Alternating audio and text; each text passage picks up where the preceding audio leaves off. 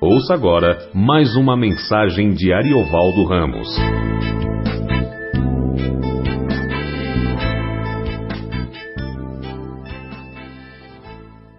Falamos, falamos sobre o Senhor inaugurando uma nova fase na história, que é o despertamento da consciência, e agora nós vamos entrar numa fase em que Jesus está começando a se expor como quem está dando aos judeus a grande oportunidade de reconhecer que o Messias veio.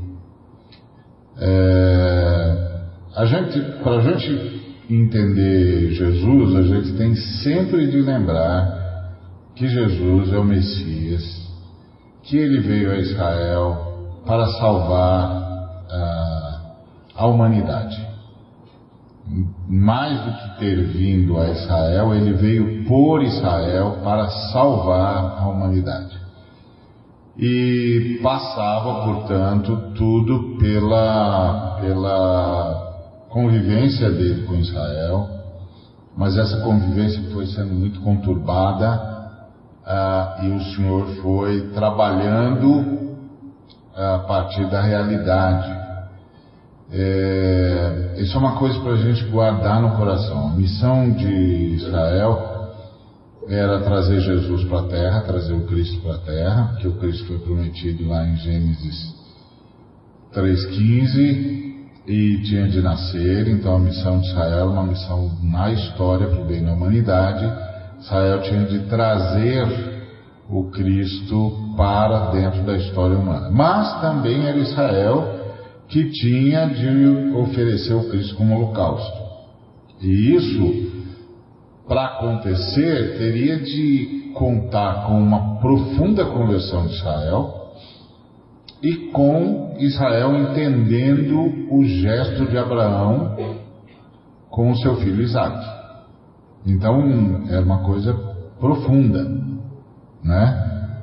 Ah, lá no Monte Moriá. Mas Israel não conseguiu, não conseguiu. Paciência. Então o Senhor foi intervindo na história, intervindo na história. É uma coisa que a gente tem sempre de lembrar, porque senão a gente cai no perigo do determinismo. De dizer, de pensar que, ah, então Deus decidiu que ia fazer. Não, meu amigo, Deus trabalha na história dos homens. Deus trabalha na, na, história dos homens. Nenhum homem, nenhum ser humano jamais vai poder acusar Deus de tê-lo forçado a coisa alguma. A não ser ah, nós, mas nós nunca vamos acusá-lo porque nós entregamos a vida para ele, era para ele fazer isso mesmo, levar a gente onde ele quisesse. A nossa oração ao Senhor sempre foi, como disse o poeta, leva-nos por onde a tua mão nos levar. Leva-nos por onde a tua mão nos conduzir. Então, no nosso caso, Deus tem liberdade plena. Ele, ele pode me levar, pode levar você, pode levar cada um de nós por onde a mão dele entender que deve nos levar que nós temos um pacto com Ele, nós temos uma aliança com Ele. Leva-nos por onde a tua mão nos levar. Mas Ele está sempre interferindo na história, para que o propósito redentor dele se estabeleça. O Senhor está fazendo uma coisa só: redimindo a humanidade. Só isso. No meio de toda essa, essa história humana cheia de altos e baixos, Deus continua focado. Graças a Deus. Não é? Ele continua focado, ele está fazendo uma coisa só, redimindo a espécie humana. Então, Jesus está nessa fase em que ele está de, tentando deixar isso o mais claro possível aos nossos irmãos judeus. Então, a partir do versículo 12, a gente lê: Mais uma vez Jesus discursou para o povo. Eu sou a luz do mundo. Quem me segue não ficará tateando no escuro. A minha luz é para a vida toda. Os fariseus fizeram objeção.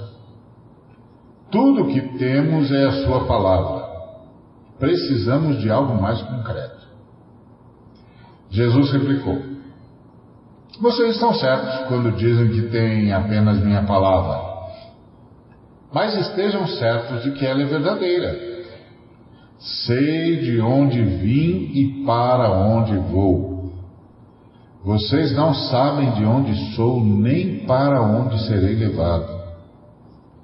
Vocês decidem de acordo com o que podem ver e tocar. Eu não faço esse tipo de julgamento.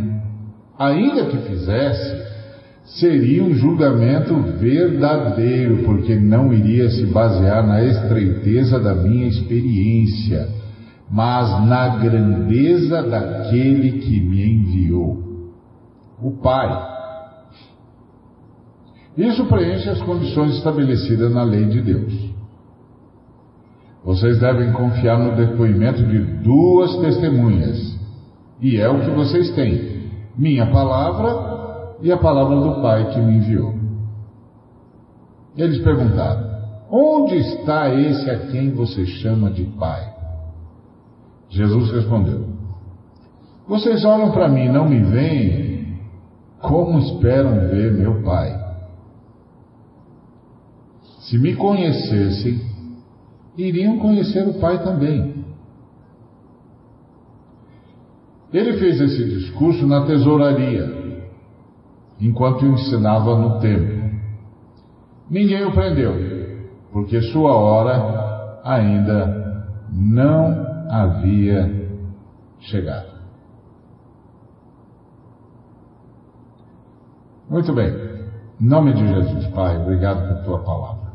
Nós te agradecemos profundamente por te dignares a falarmos por meio de Cristo Jesus, teu Filho, nosso Senhor. Não apenas através da voz que ecoa dele e chega a nós pelo Espírito Santo, mas pelo novo e vivo caminho, o mesmo caminho que nos leva ao Santo dos Santos. Traz a tua palavra ao altar que construíste em nosso coração. Nós te agradecemos. Nós te agradecemos pelo privilégio de sermos teus. No meio de tanta angústia, de tanta dor, de tanta treva, como é maravilhoso andar na luz. Continua, Senhor, glorificando o teu santo e bendito nome.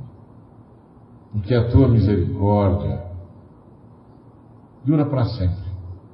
E a tua graça é melhor que a vida. Nossos lábios te louvam. E sempre te bendiremos. Bendito seja, Senhor. Obrigado que a tua palavra produza em nós a tua vontade.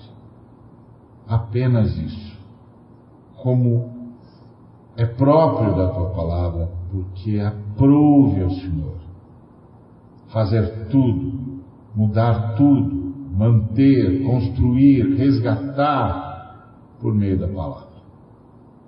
Que venha a tua palavra por misericórdia, por amor ao teu santo nome, para a tua honra e para a tua glória, em nome de Jesus. Amém. Muito bom, Jesus estava lá num lugar onde o pessoal recebia, entregava os dízimos e as ofertas, que era um lugar hiper sagrado. A gente, é, na nossa comunidade, por exemplo, a gente não tem nenhum ritual sobre isso, totalmente livre, mas nós temos consciência de que é um culto que Deus exige de nós. Deus exige de nós que o cultuemos com o resultado da fortuna dele que ele nos permite administrar em seu nome para sua glória. Em seu nome e para sua glória. Nós não temos essa visão que muitos irmãos nossos têm, e nós não queremos, não estamos julgando ninguém não, né? os irmãos têm, é um direito deles terem. Ah, a forma como eles interpretam a palavra está tudo bem. É, é, tudo com Jesus, não é com a gente. É, mas os nossos irmãos insistem que você separa 10% da sua, da sua renda, ah, baseado no que o, o, Abraão fez no passado, é, e você traz para o lugar de, de, reunião da igreja, para que a igreja possa usar ah, para sustentar a casa, manter tudo, etc, etc, remunerar, etc. Nós entendemos que tem de haver um culto em relação a tudo que nós recebemos do Senhor porque administramos a sua fortuna que esse culto tem de ser dado por você e que por isso é você que administra. Porque eu não vou julgar você. O pai é que vai resolver com você como é que você está administrando o culto que você deve a ele. E, e para nós, se você trouxer o seu culto uh, e depositar no nosso gasofilácio, nós vamos usar para ajudar os necessitados e para ajudar os pobres e para ajudar os carentes, etc., porque nós diminuímos o nosso custo fixo ao mínimo para que tudo que a gente recebe a gente deposite no serviço dos necessitados. Aliás, é tão mínimo, tão mínimo que nem é mais a gente que paga. É um irmão que oferta, os irmãos ofertam, a gente combina entre nós e pronto. É... A outra coisa é que ah, você tem de ter essa consciência que você deve ao Senhor um culto de gratidão. E você tem de, de trazer ao Senhor um culto de gratidão. Mas não precisa ser aqui.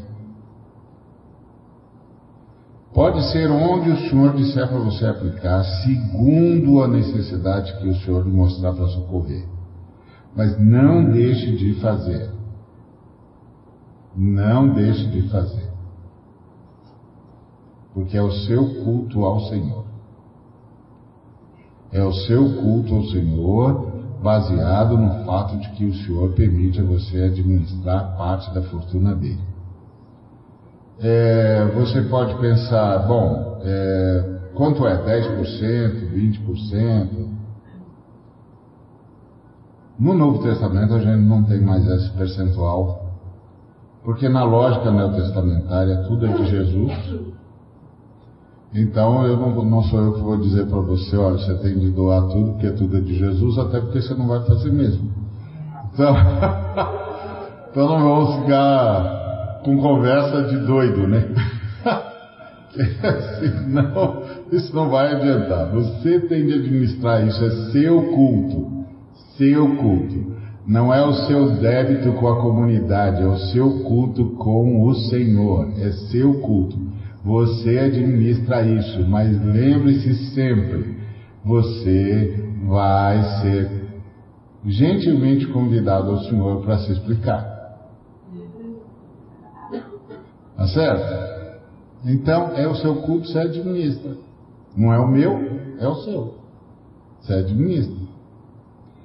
Nós, os presbíteros da comunidade, temos por hábito doar muito mais do que 10%. Imagino, começar por todos os que eu conheço. Gente doa e doa e doa e doa doa. É, em todos os lugares onde a gente entende que há necessidade. Faça a mesma coisa. Pergunte ao Senhor como aplicar o seu culto. Tá certo? Aí, se o que você depositar aqui, nós vamos usar muito bem. Não precisa se preocupar com isso, porque a gente não usa conosco. A gente só usa com os pobres, os necessitados, socorrendo os missionários, etc. Eventualmente a gente traz isso, agora a gente vai voltar a fazer isso, espero, ainda vamos conversar sobre isso os presbíteros, mas trazer mais missionários para vocês conhecerem e tal. Aí, se você decide que vai investir na vida de um missionário, aí você não pode, não pode é, faltar com a sua palavra. Se você decidir que vai, o missionário está contando com você. Mas não passa por nós. Não passa pelo nosso caixa, não precisa passar por nós. A, a igreja de Cristo é o povo. Tá certo? Por isso a nossa relação com, com essa institucionalidade é só para os caras do governo não dizerem que nós não falamos das flores. Não, falamos das flores. A gente tem até CNPJ. Está tudo certinho. Mas nós não entendemos que é isso que as escrituras ensinam. Se a gente entendesse, a gente falava. Porque a gente não tem vergonha do que as escrituras ensinam. O que as escrituras ensinam é a palavra de Deus. Mas as escrituras dizem que é você que administra. Então administre bem. Administre bem. Porque se você fosse se entender com um dos nossos presbíteros, todos os nossos presbíteros iam dizer, ah, tá bom, tá bom. Você vai entender com o Senhor Jesus. Eu não sei se você vai dizer tá bom. Mas você vai descobrir. Então, administra diante do Senhor oferece ao Senhor como um culto, pergunta a Ele o que fazer, onde aplicar, quem que Ele quer que você abençoe, que pessoa agora tá, tem um grito para quem você é a resposta. Tá certo? Então não se preocupe, aqui nós não trabalhamos com essa lógica, não, não é uma crítica aos outros irmãos, até porque os outros irmãos têm estrutura, eu entendo, todos nós entendemos que eles precisam é, sustentar a estrutura que a igreja local decidiu que precisava ter. Tá bom. Nós decidimos reduzir a estrutura ao mínimo possível para que a vida da igreja seja o máximo possível. Mas é importante. Jesus, inclusive, estava lá na tesouraria e ele, por exemplo, faz questão de mencionar uma senhora, uma irmã, viúva, que deu tudo. Deu tudo. Ele faz questão de mencioná-la. Então, se ele faz questão de mencioná-la, é porque o senhor presta atenção nisso mesmo. E faz questão de ler o coração da gente quando a gente oferta. Então, nunca oferte por constrangimento. A oferta é culto. Culto a gente presta com alegria. Com o coração transbordando de gratidão. Porque foi isso que o senhor leu lá na tesouraria, quando olhou para aquela senhora viúva, pobre, que deu tudo, com gratidão, com alegria. É isso que o senhor espera de mim, de você. Gratidão. Gratidão, gratidão. Porque o Senhor tem nos abençoado. O Senhor tem nos permitido administrar da sua fortuna. Amém? Então Jesus estava lá, nesse lugar, ah, enquanto ensinava no templo. E, e aí o que é que ele ensinou? Ele discursou que ele era a luz do mundo. Essa é uma, uma fala muito forte, né? Essa é uma fala muito forte, porque ele está dizendo que é, Fora dele o que existe é treva.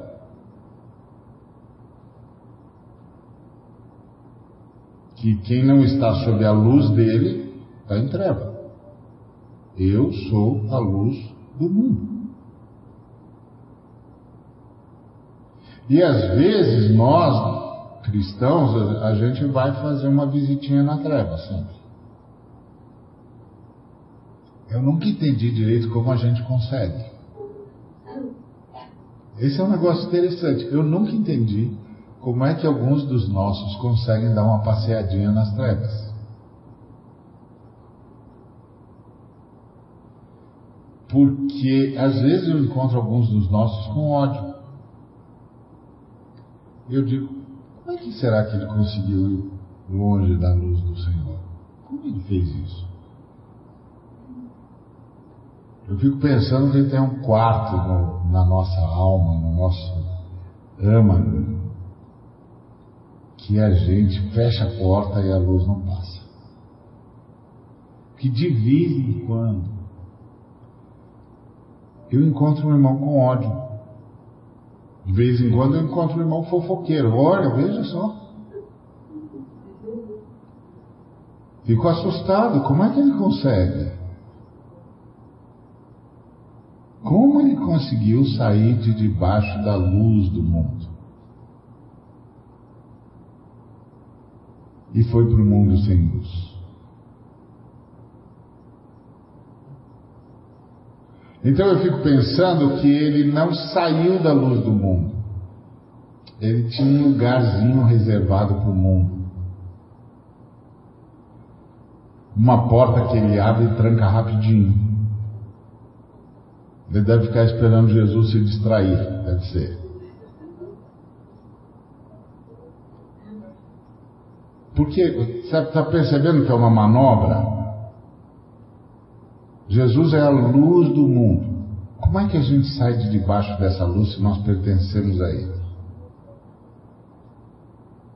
Então, não é a gente, não é que a gente sai de debaixo dele, é que a gente vai para algum recôndito nosso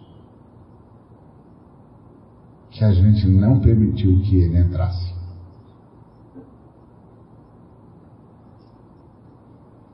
E lá fica o que ainda resta de ódio na nossa vida. Lá fica o que resta de, de miséria espiritual. A gente vai lá dar uma passadinha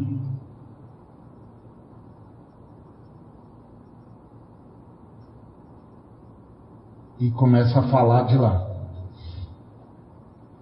E a gente, quando começa a falar de lá, fica parecido com quem nunca experimentou a luz do mundo.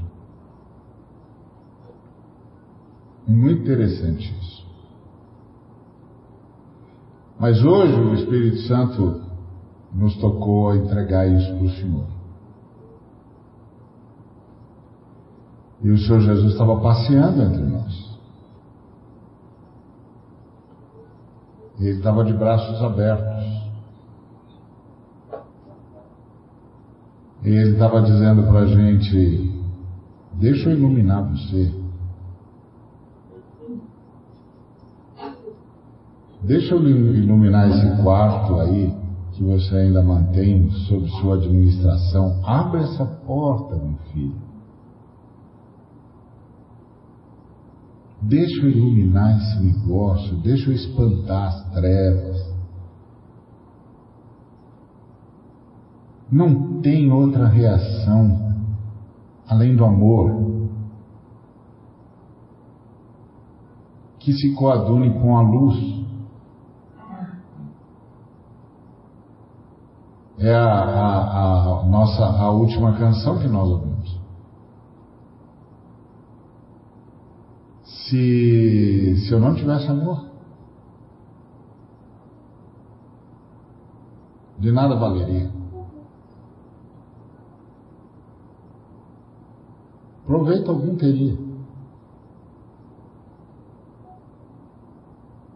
Às vezes eu encontro o pessoal que fala, Ari, qual é a sua reação quando o pessoal bate em você? Nenhuma. Eu amo esses caras. A gente vai se encontrar daqui a pouco. Eu vou estender a dessa de comunhão para ele, vou dar um abraço. Eu amo esses caras. Eles são meus irmãos. Eu não esquento. Né? Essa é a sua opinião? Tá bom. Não tem crise, não tem crise com isso. Não, também não fico gastando tempo tentando convencê-lo da verdade, porque não quer saber mesmo. Então, tá bom, irmão. Tá bom, depois a gente toma um café, a gente ora junto, Jesus cuida da gente. Nós estamos indo para a glória, tudo isso aqui vai passar. Como disse o poeta, isso também passará. E eu passaria, não é? assim que disse o poeta Mário Vieira. Eles passarão e eu passaria. Então tudo isso vai passar. A gente não pode se deixar abater pelo mundo. O mundo vai passar com toda a sua consciência, com toda a sua ira, com todo o seu ódio. O mundo vai passar. Tudo isso vai passar. O importante é a gente estar sob a luz do mundo, porque a luz dele é para a vida toda. Não é para a vida até a morte, é para a vida além da morte, é para a vida toda.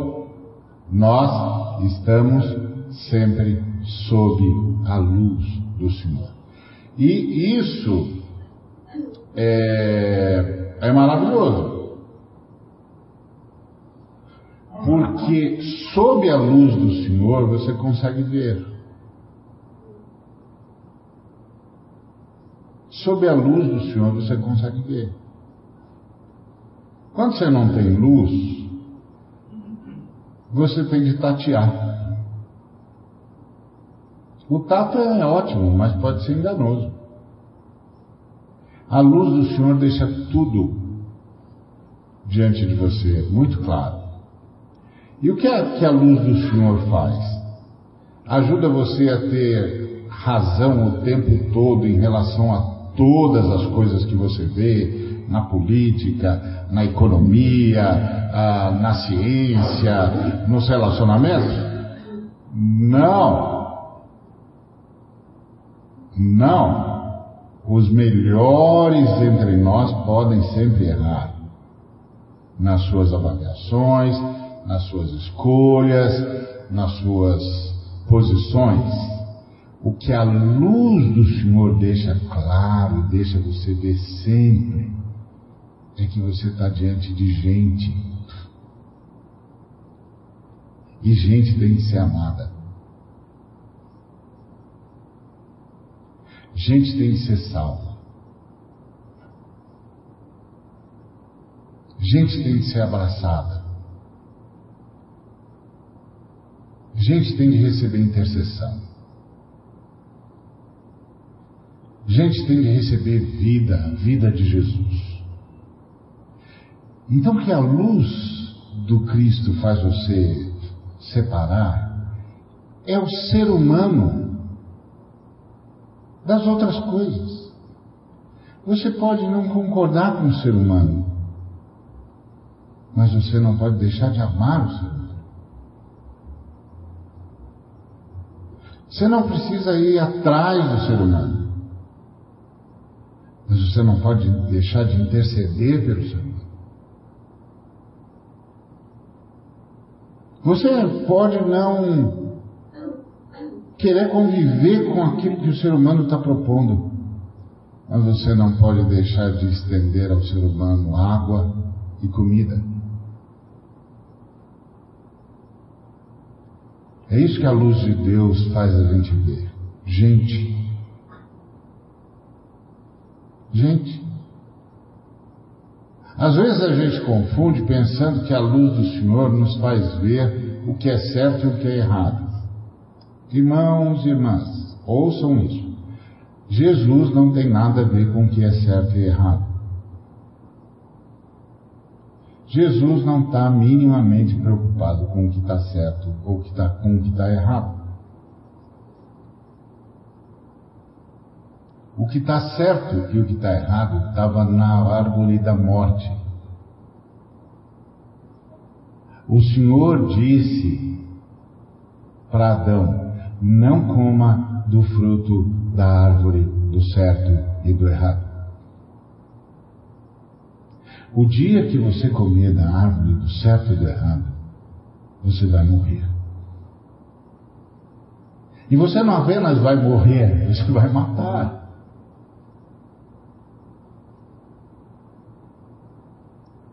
A árvore de Jesus é a árvore da vida. Não é a árvore do certo e errado. É a árvore da vida. Eu vim para que vocês tenham vida e a tenham em abundância. A árvore de Jesus é a árvore da vida. Então nós não separamos o mundo em certo e errado, nós separamos o mundo em vida e morte. Isso produz vida.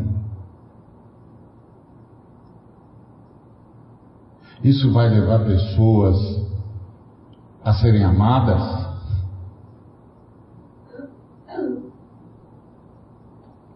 Isso, seja lá o que for que eu estou carregando no coração, vai me fazer abraçar todo mundo? Seja lá o que eu estou carregando no coração, vai me fazer orar e abençoar todo mundo? Desejar bênção para todos?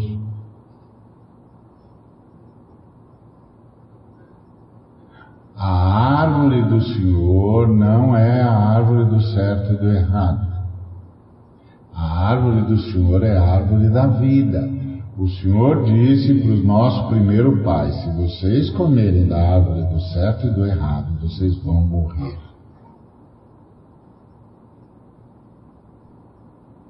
Vocês vão morrer.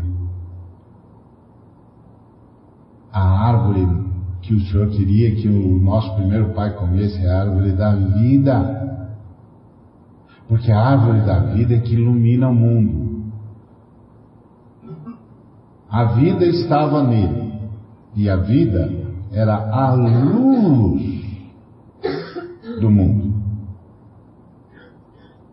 Então, quando você está repleto da vida do Senhor, você só pergunta como é que pode abençoar. Como é que pode ajudar? Como é que pode sorrir? Como é que pode abraçar? Como é que pode estender a dessa de comunhão? Mesmo que seja uma situação difícil. O ser humano é alguém por quem Jesus Cristo morreu. Se só tivesse aquele ser humano, Jesus viria buscá-lo.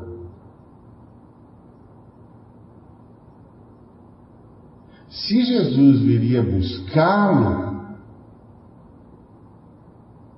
eu sou um instrumento de bênção na vida da pessoa. Não importa quem seja a pessoa. Eu oro por ela. Peço misericórdia, como peço por mim. Que, que eu peço por mim? Olha, senhor, como eu sou um cara legal. Tá vendo? Olha, se eu fosse o senhor, tinha muito orgulho de ter um servo como eu. Que isso? Que isso? Eu não me conheço, eu me suponho. Quem me conhece é o Senhor. Mas o pouco que eu me conheço, eu não gosto. Imagina o Senhor.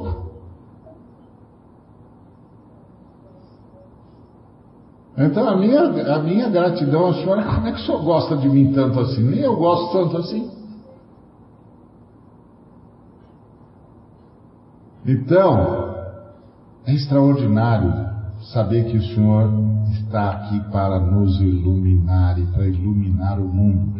E quando Ele ilumina o mundo, a gente vê as pessoas. Porque enquanto o Senhor não ilumina o mundo, a gente vê outras coisas. Dia desse estava falando com um grupo de pastores, eu disse, irmãos, os irmãos têm de parar de olhar para as cadeiras vazias e começar a tentar ver se os corações estão cheios. Vocês estão olhando para o lado errado. Nós não estamos aqui para encher cadeira, nós estamos aqui para ter certeza que os corações estão cheios.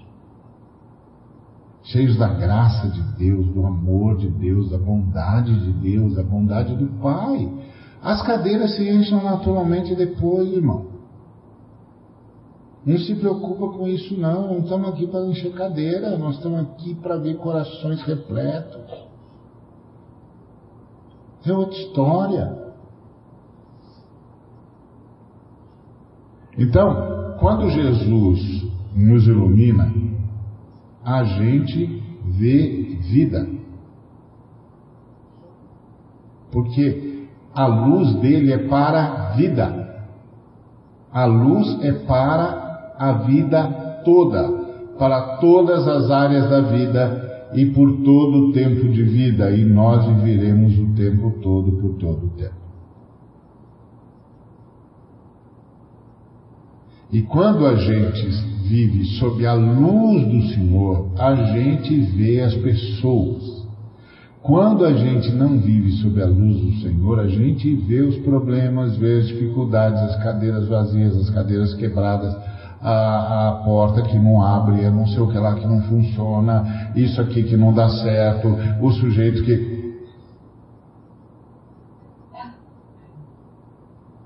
Uma vez, o senhor me ensinou uma coisa de uma forma muito contundente. Eu estava andando com um amigo há muitos anos, isso, década de 80.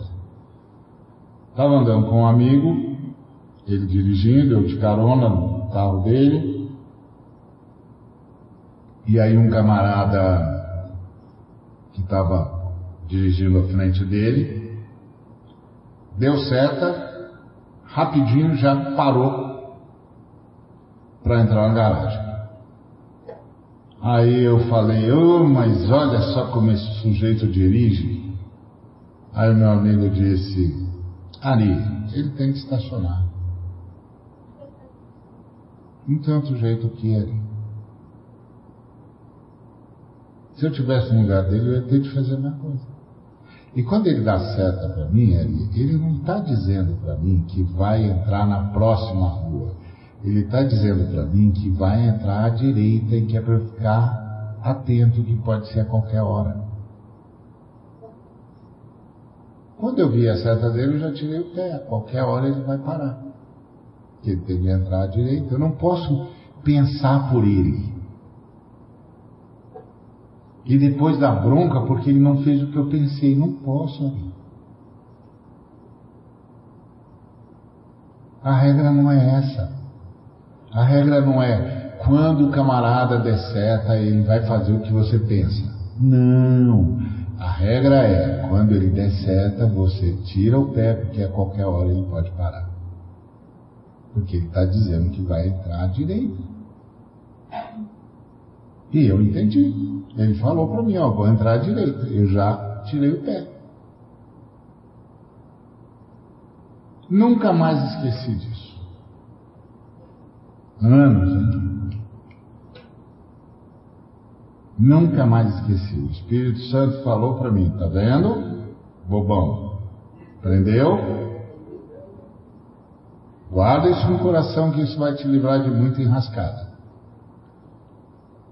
Nem sempre eu guardei, mas todas as vezes que eu guardei me livrou.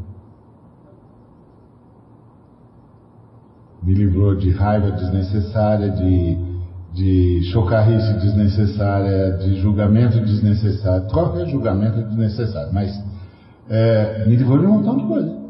Que eu me lembrei que, pô, ele vai ele tem que entrar. Vai entrar de que jeito, senhor?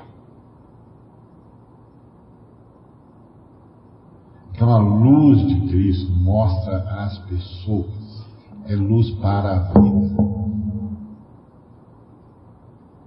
É a árvore da vida. A árvore da morte, que é a árvore do certo e errado, mostra as coisas, mostra os comportamentos.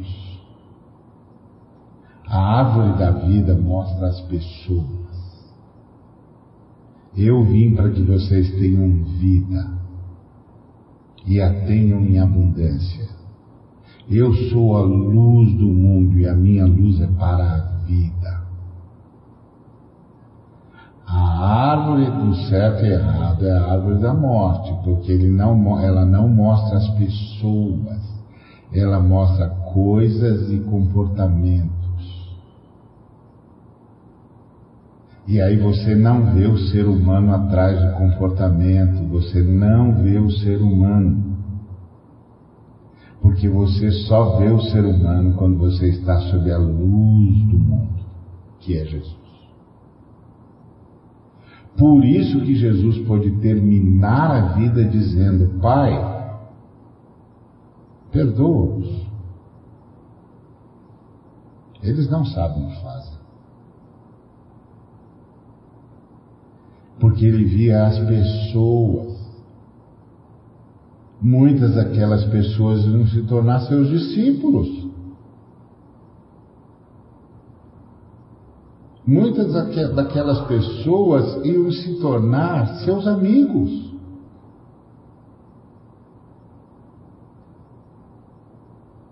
É um negócio impressionante. A luz do mundo nos faz ver pessoas. Por detrás de cada comportamento, por detrás de erros e acertos, Existem seres humanos por quem Jesus Cristo deu a sua vida.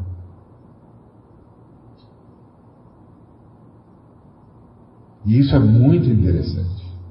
Eu me lembro quando eu era moleque, ah, no meu bairro, tinha, tinha o meu bairro e tinha um bairro vizinho. E e, os, e a molecada dos dois bairros, bairros, uma hora disputavam muito futebol, outra hora se engalfinhavam.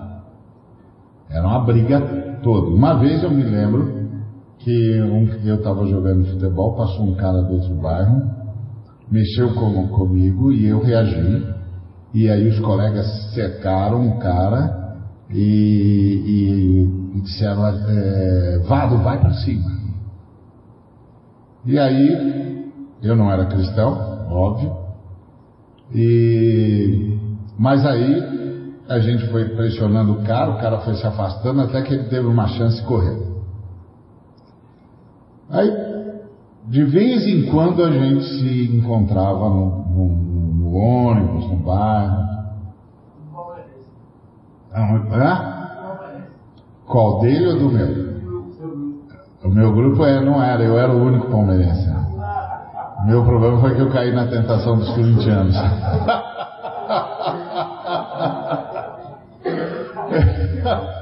Mas, aí a gente se cruzava e ele falava assim: Você está me devendo. E eu dizia: Tá legal, meu. Pode vir cobrar. Eu, eu quero pensando, isso aqui não vai dar certo. Mas eu tinha de manter, de manter a marra. Porque eu era do grupo X e ele era do grupo Y. Bom, aí eu me converti. Aí eu me converti, o senhor me converteu, na verdade, né? Nasci de novo e tal, fui para a igreja, o senhor começou a investir na minha vida, e um belo dia eu saio para evangelizar, quem é que eu vou evangelizar?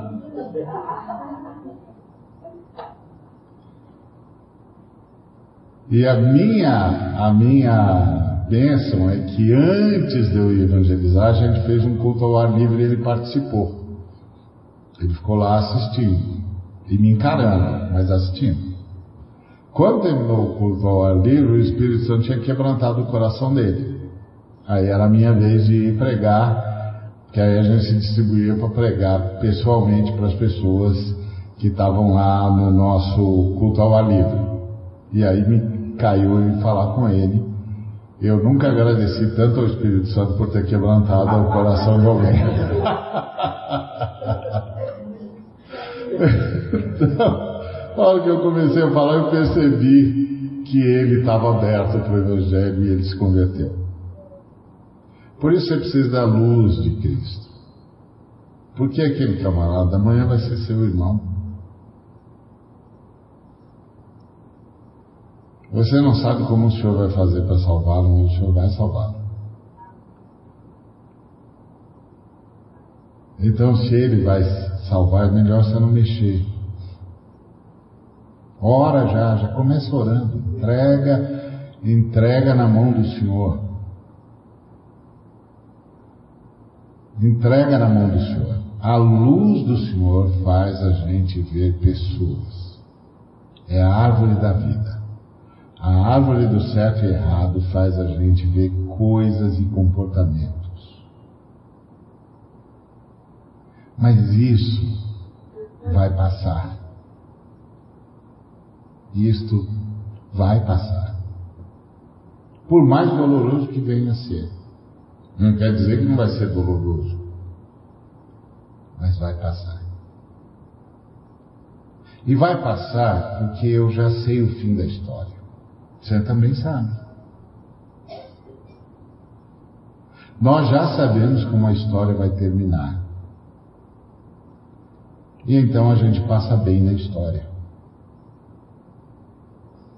Só quem não sabe como a história vai, vai terminar, reage a partir do medo, reage a partir do ódio, reage a partir da angústia, reage. E esse é o problema. Quando a gente entra naquele quarto escuro, a gente perde a dimensão de quem, de quem é a voz que o universo ouve. Só tem uma voz que o universo ouve é a voz do Cordeiro de Deus, que sustenta o universo com sua mão. Então, Jesus disse: Eu sou a luz do mundo. Quem me segue não ficará tateando no escuro. Não tateie no escuro. Aliás, você nem devia estar no escuro.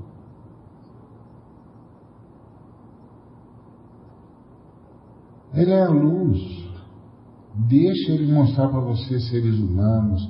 Deixa ele levar você a, a orar pelos seres humanos, a se apaixonar pelos seres humanos. Independente do ser humano.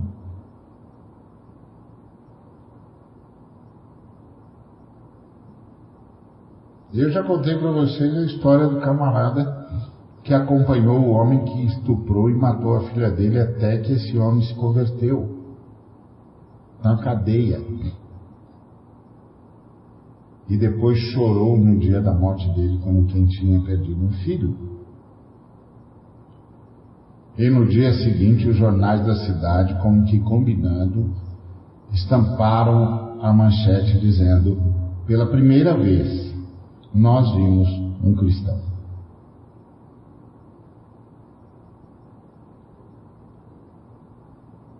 Isso é um cristão. Nós amamos. Nós amamos. É a única reação que o Senhor Jesus nos permite. Nós amamos. Não quer dizer que a gente concorde com quem a gente ama. Quer dizer que a gente ama com quem, a quem a gente, com quem a gente não concorda. Nós amamos. É só isso. Nós não fazemos outra coisa na vida.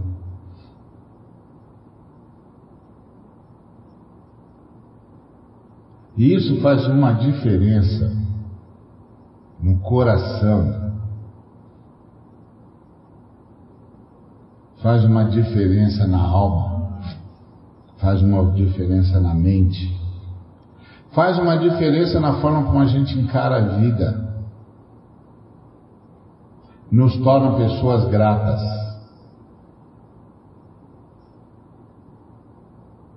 Livra-nos da murmuração. A murmuração adoece a alma.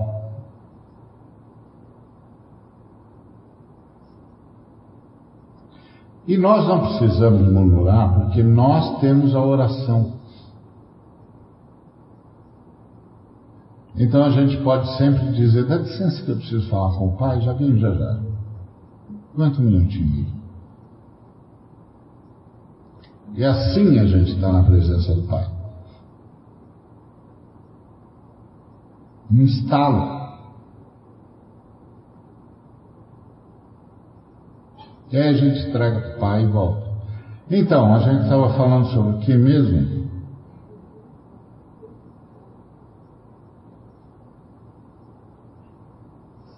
Então, Jesus disse: Quem me segue não ficará tateando no escuro.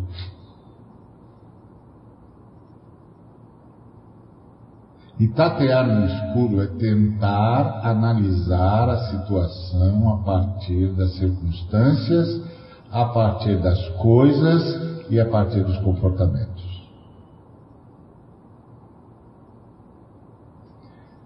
Não tatear no escuro é ver o ser humano. Gente para ser amada. Gente para ser abraçada, gente para ser querida. É, mas às vezes o camarada não quer ser abraçado. Não, ele pode impedir o meu abraço, não pode impedir a minha intercessão.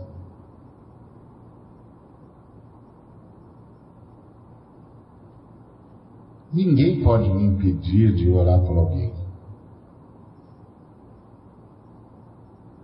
Ele pode não querer o meu abraço, mas não tem como evitar a minha oração. Eu vou orar por ele. E quem sabe da próxima vez que nós nos encontrarmos, seja como aquele meu amigo que quando eu encontrei já estava com o coração quebrantado, graças a Deus. Porque eu era aqueles crentes bem caxias que tinha entendido que se o sujeito te der um tapa numa face, você tem de virar outra. Eu ainda não conhecia o irmão que tinha vindo do, vindo do interior e que era muito bravo, e aí quando o camarada é, é, o feriu, ele pá, feriu o camarada e o camarada disse, você não é crente? Ele falou, ah, está escrito, bater abrir escusar. Então,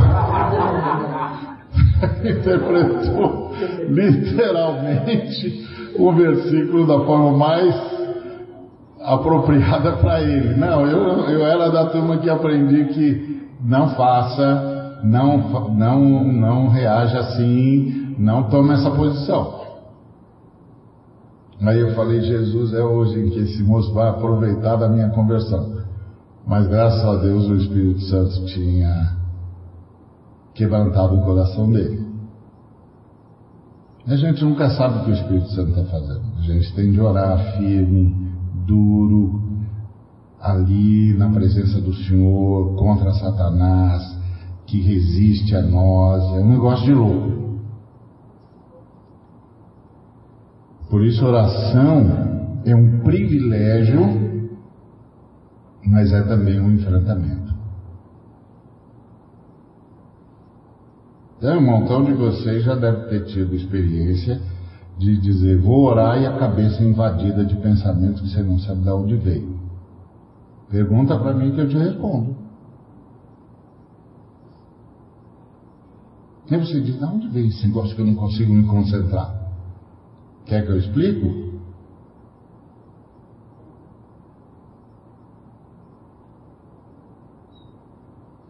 Nessa hora você invoca o Senhor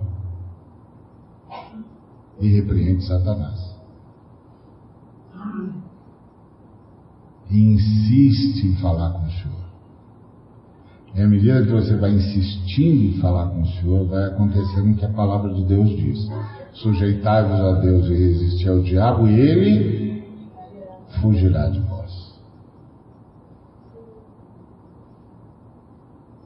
Aí você invoca a luz do mundo. Porque a luz do mundo afugenta qualquer treva e qualquer trevoso. Tá certo? Entendeu? É a melhor forma de expulsar o maligno é dizer, ó, oh, não abusa que eu vou pedir a luz. Melhor você sair de mim enquanto você pode. Se eu pedir a luz, você fica aqui mesmo. Então, essa é a lógica do cristão. Nós vivemos sob a luz do mundo e não sob a luz ah, falsa. Que parece luz, mas na verdade é um engano, que só nos faz ver coisas, só nos faz ver comportamentos.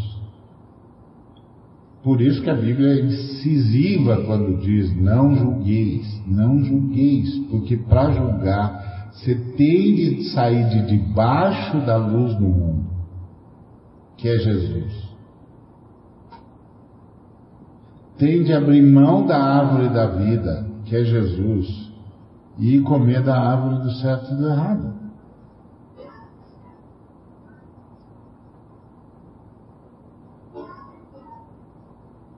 Não faça isso. Não faça isso. Isso não quer dizer que você não possa ter a sua opinião. Tenha a sua opinião, a sua opinião. Mas não, não abra mão da luz. Não abra mão da vida. Não ataque pessoas. Discorde de ideias, mas não ataque pessoas. Pessoas são amadas por Deus.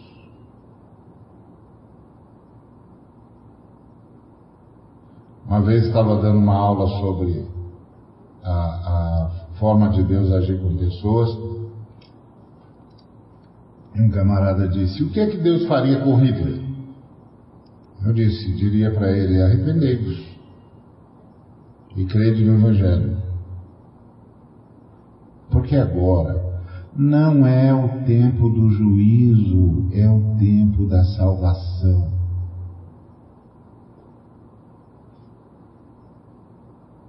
O tempo do juízo não chegou. Agora é o tempo da reconciliação. Quando chegar o tempo do juízo, nós julgaremos o mundo a partir de Jesus Cristo em nós. Plenificado. Agora, nós trazemos a palavra da reconciliação. O tempo do juízo não chegou, agora é o tempo da reconciliação. É o tempo de orar, de abençoar. Não ataque pessoas. Pessoas Deus gosta. Deus pode não gostar de ideias, pode não gostar de comportamentos, mas Ele gosta de pessoas. Não ataque pessoas. Toda vez que você for dirigir a uma pessoa, se dirija abençoando, invocando a graça do Senhor, a misericórdia. Essa é a lição. Nem sempre a gente consegue, mas é por isso que a gente ora também, né? Jesus, não desiste de mim, não. Pisei na bola agora, mas estou arrependido, estou arrependido. Não desiste de mim, não. Continua trabalhando na minha vida. Eu quero chegar lá. E ele vai levar a gente lá. Ele é bom nesse negócio. Ele é bom nesse negócio. Ele é bom mesmo. Esses dias estava ouvindo um testemunho de, de um moço é, refugiado que chegou com a família toda no, num, num dos países da Europa de forma inexplicável. Inexplicável como ele conseguiu chegar e ninguém mais conseguiu. E aí ele contou o testemunho dele, o testemunho dele foi, ele reuniu a família e falou, não tem jeito. E não adianta falar com o nosso Deus, porque o nosso Deus só faz o que quer. Mas os cristãos dizem que o Deus deles ama. Para um pouquinho. Você já parou para pensar na força dessa palavra? Os cristãos dizem que o Deus deles ama. Você consegue imaginar um sujeito que é devoto de um Deus que ele sabe que não ama.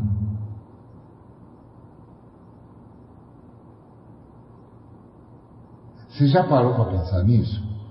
Não, né? Porque a gente nunca teve de pensar nisso. Graças a Deus. E aí ele disse: então vamos falar com ele, se ele existe. E ele falou, junto com a família Deus dos cristãos: se o Senhor existe, ajuda essa gente a sair daqui. Porque não tem jeito. Nós vamos morrer.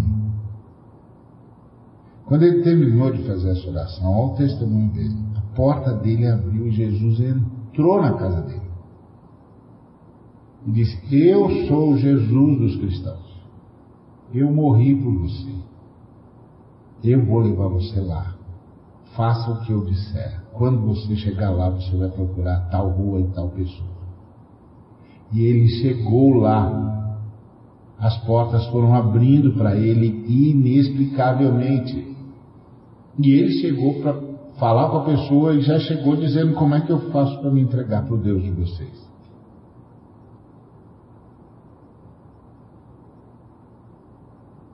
Eu e você aqui no Ocidente deixamos o ódio entrar no nosso coração porque a gente não sabe o que é ter um Deus que não ama.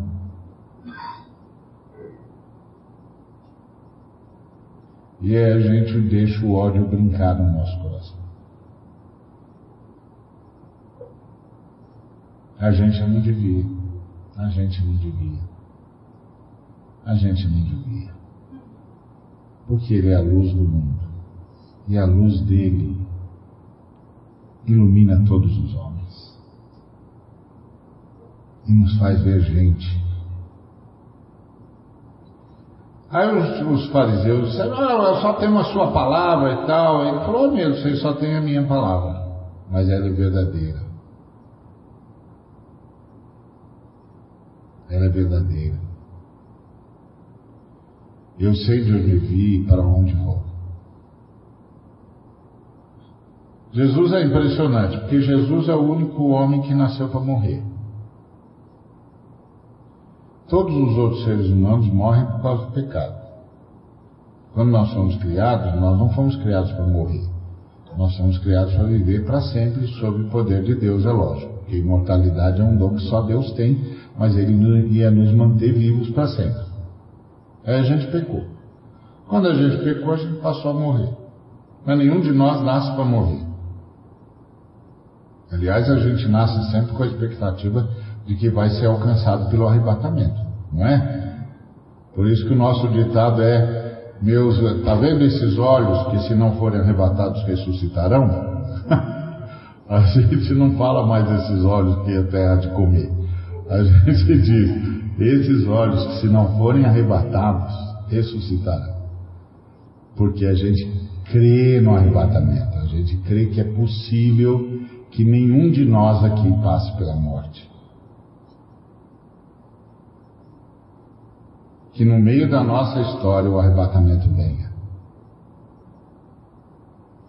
Eu oro por isso, não sei quanto a você, mas eu oro, eu quero ser arrebatado. Eu não tenho nenhum problema com a morte, porque eu já sei da minha ressurreição, mas eu quero ser arrebatado. Dá licença? Tá certo? Você também não quer? Amém ou não amém? Então, posso ouvir um glória a Deus?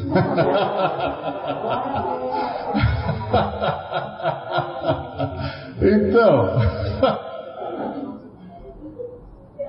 Então nós cremos no arrebatamento. Quem crê no arrebatamento não tem a noção de que nasceu para morrer.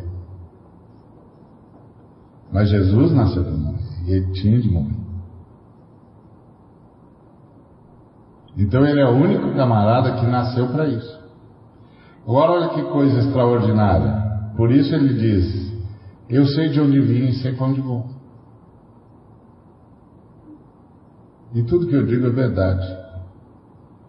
Vocês não sabem de onde eu sou, nem para onde eu serei levado. E aí ele diz o que significa não ter a luz do mundo. Vocês decidem de acordo com o que podem ver e tocar. Isso é não ter a luz do mundo. É ter de confiar nos meus sentidos. É ter de confiar na minha interpretação. É ter de confiar na minha capacidade pessoal de juízo. Isso é andar na escuridão. Aí Jesus disse: Eu não sou assim. Eu não decido baseado no que posso ver ou tocar. Eu não decido baseado no que posso ver ou tocar. E eu vou dizer uma coisa para você, meu irmão, minha irmã, você também não precisa decidir assim. Você tem a oração. Você tem a oração. Você tem a palavra. Você não precisa decidir baseado no que vê ou no que toca. Você pode transcender. É isso que Jesus estava dizendo. Eu transcendo. Eu não julgo baseado no que vejo ou que toco. Eu não faço esse tipo de julgamento, porque esse tipo de julgamento é o julgamento da árvore da morte. A árvore do certo e do errado. Eu sempre insisto em dizer isso, já devo ter dito isso aqui várias vezes. A fé cristã tem moral, mas não é moralista. Nós não acreditamos em gente melhor. A gente acredita em novo nascimento.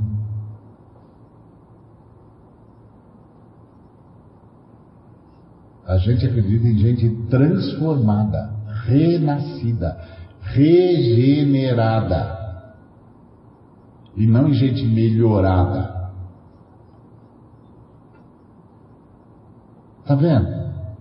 É outro comportamento. Então, você também não precisa, sabia?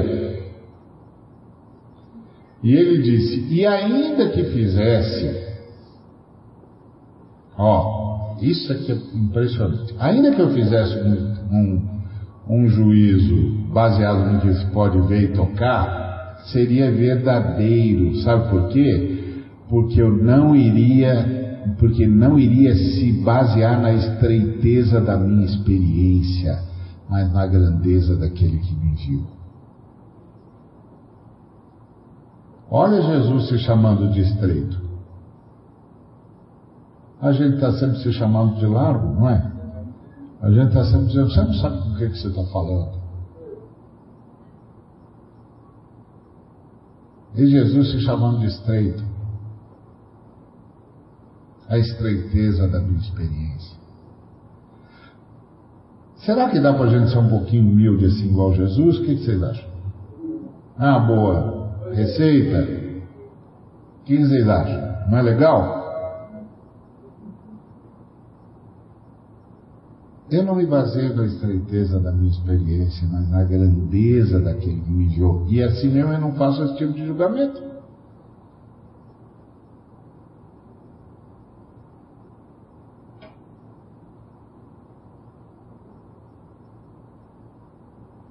Olha que lição impressionante que Jesus está dando. Eu podia, hein? Podia invocar a grandeza do Pai.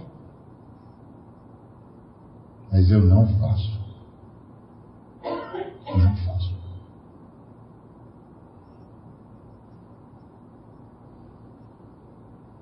E aí que é, que é maravilhoso. Ele diz, então, por isso, como o Pai está comigo, eu estou com o Pai, isso preenche as condições estabelecidas na lei de vocês, que diz que tem duas pessoas que têm de falar assim, a meu respeito, então tem eu e ele. Isso é uma, isso é uma ironia de Jesus, né? Justo, pois é, tem eu e ele. Jesus devia ser um sujeito muito alegre, muito alegre, porque o montão de fala de Jesus é tirada são tiradas de, de, Sabe aquelas tiradas de gênio que o cara é, é, faz aquela tirada humorística e sai dando risada? É ele. Tem umas tiradas de Jesus que você imagina, ele falou isso e saiu dando risada. oh, me poupa.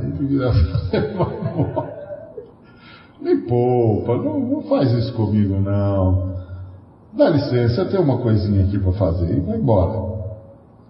Então, a impressão que você tem de Jesus é alguém que no meio, o, Atmani dizia que estar com Jesus é conseguir manter a alegria em meio às lágrimas.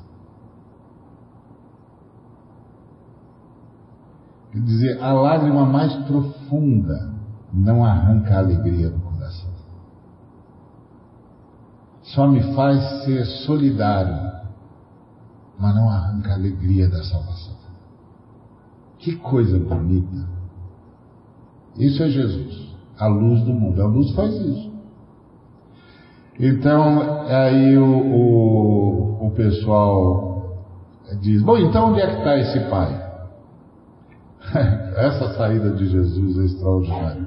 Eu gosto dessa, dessa versão, porque essa versão pega a saída de Jesus. Diz, ah, vocês olham para mim e não me veem, como é que vocês querem ver meu Pai? Vocês não conseguem nem me ver. E esse é um perigo que eu e você não podemos correr, irmão, de deixar de ver Jesus. Não pode deixar de ver Jesus. Não pode. Ah, os filhos estavam falando com o pai e um filho disse: Pai, por que, que você fez isso? E antes que ele respondesse, o outro filho disse: Porque Jesus faria isso, não é, pai? Você fez isso porque é o que Jesus faria se estivesse aqui. Ah, o filho sabia.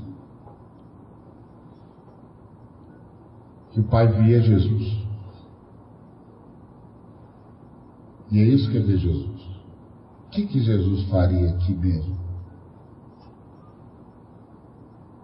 Vou te dizer uma coisa: se você aprender a parar para fazer essa perguntinha, vai te poupar tanta dor de cabeça. Vai te poupar tanta palavra é, ah, vazia. Olha para a vida sempre com esse olhar de Jesus. Você olha e fala, hum, pois é, Jesus, o que, que o senhor faria aqui? O que, que o senhor diria aqui? E sabe o que vai acontecer? Você vai saber. E sabe o que você vai saber? Porque a palavra de Deus promete que Deus não lança em rosto a ninguém que lhe pede por sabedoria. Pediu sabedoria? Vai receber. Olha que bom, hein? Olha que bom. Só que para isso precisa respirar, né, irmão?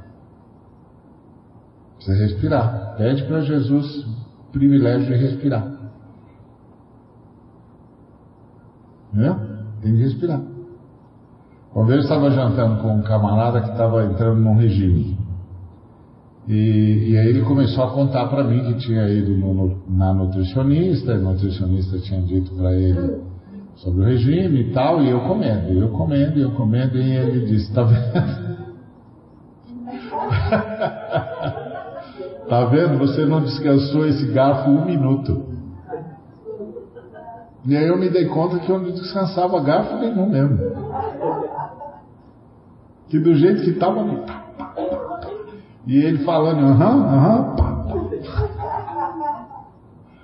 E ele descansando o garfo e a faca dele o tempo todo. E eu achando aquilo uma grande perda de tempo, mas. a nutricionista dele tinha dito: respira, homem, respira.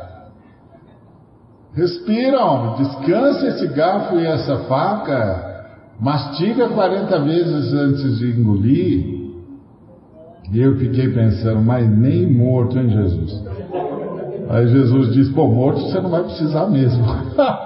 é, se você vai fazer, faça agora. morto você não vai precisar mesmo. Eu já fiz isso, né? Eu já fiz. Eu já fiz, é. O camarada tanto falou que eu guardei. Eu, eu de vez em quando. É? De vez em quando eu digo, mas Jesus, o senhor me faz encontrar com cada camarada, cada camarada que fica me dizendo, descansa o garfo. Eu não quero descansar o garfo. Mas uh, o cara diz, descansa o garfo. Mastiga primeiro. Então tem que respirar, irmão. Pede socorro para Jesus e, e, e, respira. Isso é uma coisa, isso é uma, isso é uma das coisas mais impressionantes que, que a gente aprende caminhando com Jesus, que é você entra no ambiente, olhe e diz socorro Jesus. Jesus, socorro. Vamos precisar de ajuda aqui, Jesus. Aí quando você está falando isso, você começa a respirar. Porque senão, você vai gritar por socorro depois que caiu do precipício. Não, grita na hora que entra no ambiente. Qualquer ambiente, entrou socorro, Jesus. Socorro, socorro, me ajuda. O que, que o senhor faria aqui? Dirige os meus passos. Tem piedade de mim.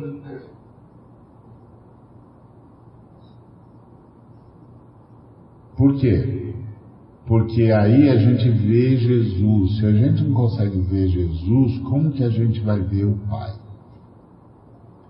E eu queria terminar, então, repetindo o que eu já disse, que é: você pode não acreditar em mim, mas eu não sei por que cargas d'água. O Pai é apaixonado por nós. Não me pergunte por quê, não tenho a menor ideia. Tem a ver com Ele. Tem a ver com a natureza dele. Ele é apaixonado por cada um de nós. E o pai é brasileiro mesmo. Porque ele gosta de abraçar. Né? É claro que é. Ele disse que o justo floresce como Palmeiras, ele abraça Palmeiras. Mas o pai adora abraçar, ele deve ser brasileiro mesmo. Deixa o pai abraçar você. Quando você estiver matutando, o que, que eu faço? Como é que eu compro? Como é que eu vendo? Meu Deus, e se aquele cara fizer aquilo? E... Para! Chama o pai, em nome de Jesus, deixa ele abraçar você. Descansa. Descansa. Não tenha dúvidas, as coisas mais encrencadas que foram resolvidas na sua vida não tem nada a ver com você, não, meu banheiro. Tem nada a ver com você, não. Não é porque você é espertinho, não. O Jorge aqui é um testemunho vivo do Deus que age nos bastidores. Então, tem nada a ver com você não, pai. Está quebrando, dando tratos a bola de graça. Deixa ele abraçar você. Veja Jesus se você não vê Jesus, você não vai ver o Pai.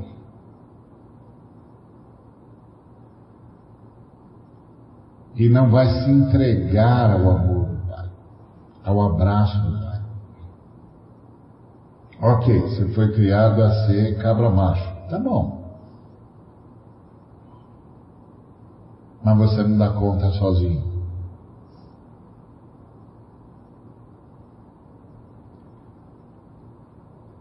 Nós estamos sempre diante dos nossos inimigos, que são os demônios. Eles estão tentando nos resistir.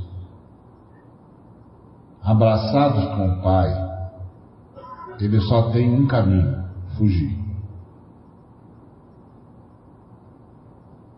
Ele fugirá de vós. Mas para isso a gente tem de estar abraçado ao Pai. Esse lugar é o lugar onde o Espírito Santo quer levar a gente.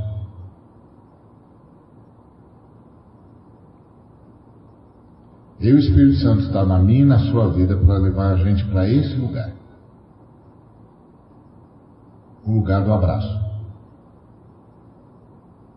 Deixa o Espírito Santo fazer isso. Não resista. Respira. Invoca o nome do Senhor Jesus. Todo aquele que invocar o nome do Senhor será salvo. Em qualquer lugar. Porque Jesus é a luz do mundo para a vida toda e para tudo na vida. É na hora do trabalho, é na hora do, da conversa com a esposa, com o esposo, é na hora da conversa com o filho, com a filha, é na hora da conversa com o colega de trabalho, é na hora de tomar uma decisão. Jesus é a luz do mundo para a vida toda. Deixa a luz dele mostrar para você o que você não pode ver. Deixa ele iluminar a sua vida. Aí você diz: Como é que eu deixo? Rendendo-se, dizendo: Senhor, faz a tua vontade. Pai nosso que estás nos céus, santificado seja o teu nome, venha o teu reino, faça-se a tua vontade. Pai nosso que estás nos céus, santificado seja o teu nome, venha o teu reino, faça-se a tua vontade, tanto na terra como no céu. E tem gente que, que, que diz que o texto significa na terra como é feita no céu. Não. O texto é tanto na terra como no céu. Na terra, você enfrenta os homens sob a influência dos demônios. E por isso que a gente não ataca os homens, porque a gente sabe que nossa luta não é contra eles. Por quê? Porque o que os está influenciando a gente combate no céu, nas regiões celestiais, em Cristo Jesus, através da oração.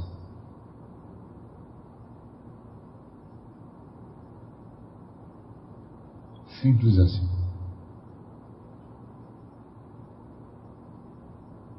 Esse carro não tem um cara lá. Ora. Ora, você tem de derrotar o cara que está por detrás dele. Lá no céu. Lá nas regiões celestiais. Aproveita e já pede a libertação do moço.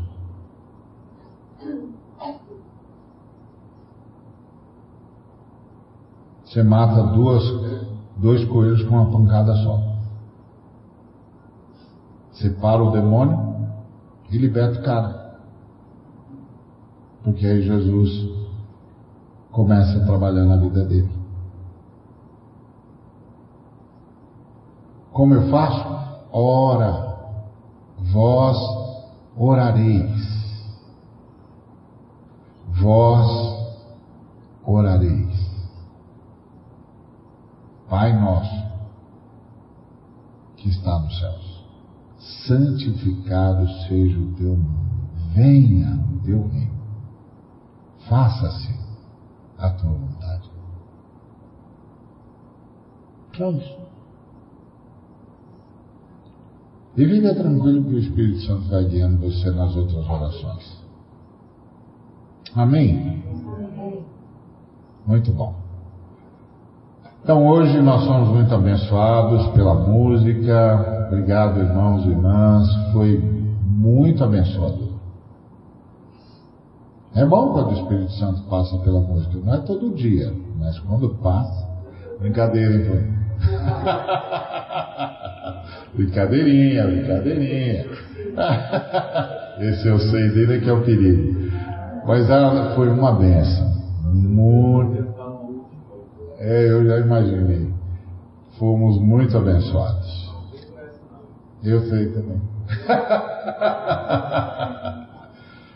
e estou muito grato a Deus por hoje, pela forma como Ele visitou a gente. Eu não sei se vocês perceberam, mas Jesus andou no nosso meio hoje. Acredite nisso. Você vai ver durante essa semana quanta libertação ele fez, depois você me conta. Não, não conta para mim, conta para a igreja. Tanta libertação que ele fez hoje, você não tem ideia. Então, agradecemos ao Senhor. Obrigado, Senhor, por tua misericórdia e por tua graça. Muito obrigado, Pai, por Jesus. Em nome de Jesus. Amém.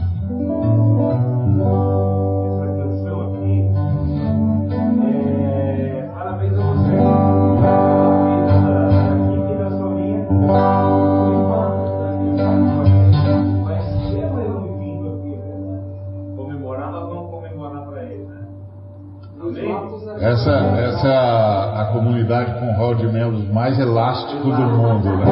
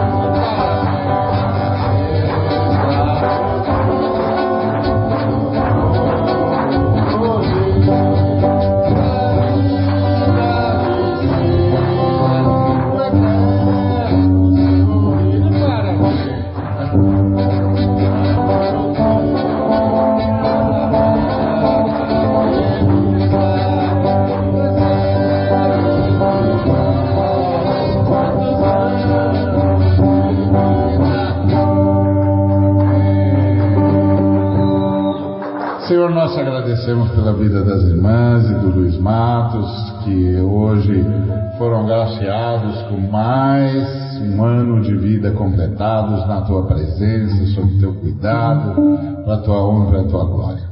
Recebe nossa gratidão por essas irmãs tão queridas, tão amadas na nossa comunidade, por nossa comunidade e que demonstram tanto amor.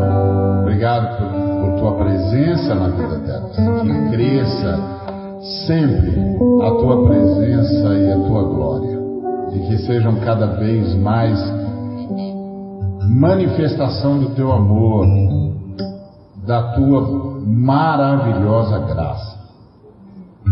Visita as tuas filhas e o teu filho de modo especial.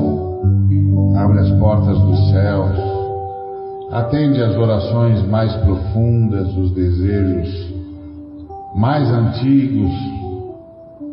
Liberta de todas as dificuldades. Visita com bondade, como sempre fazes. Atende o clamor, enxuga as lágrimas.